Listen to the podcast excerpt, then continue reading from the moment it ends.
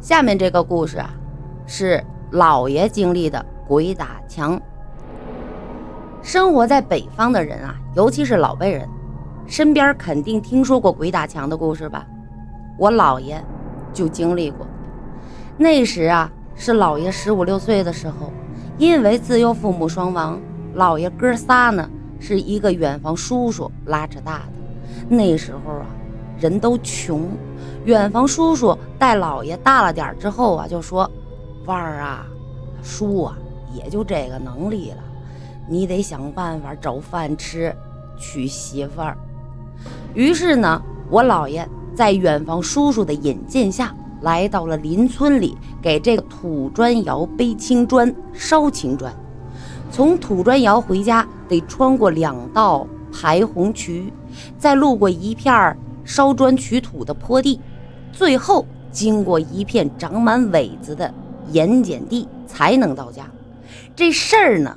就发生在烧砖取土的坡地和那片长满苇子的地的中间一带。话说啊，老爷骑着老式的二八大踹，一个人走在路上。当时天儿说黑不黑，说亮不亮的，天上的云时浅时薄，月亮偶尔露出头，但很快呢又会被遮住。风也是时断时续的，反正就是晚上那种凉风。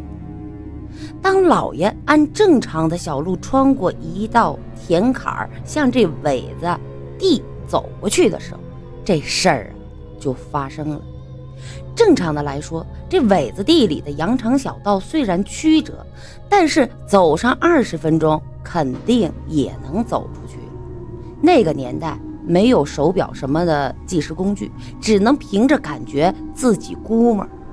老爷一开始也没着急，就慢慢悠悠的就往前骑着。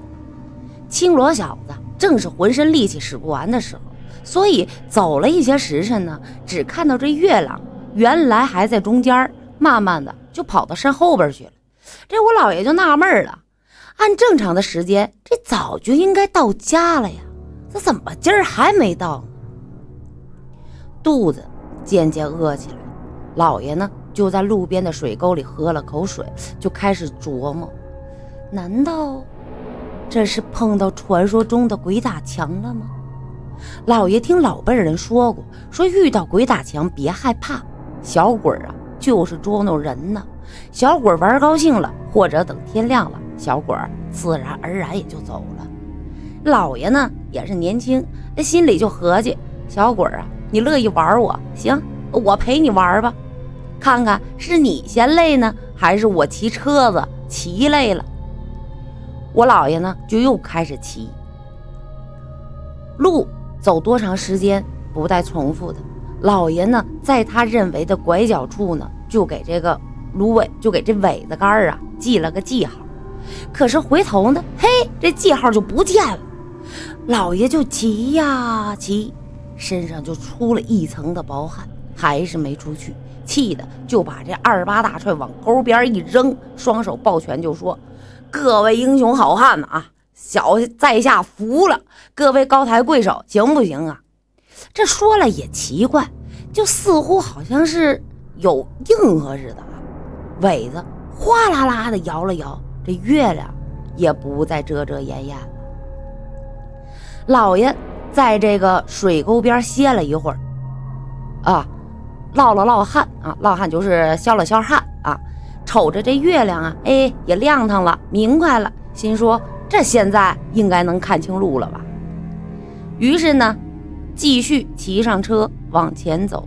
这车蹬子蹬了没几下，前面路一闪，就看见一个熟悉的岔道口就出现了。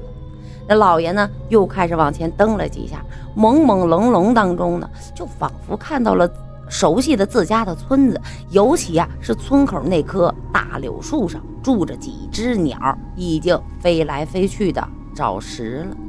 等到了村口，天儿啊蒙蒙的发着紫，已经有些放亮了。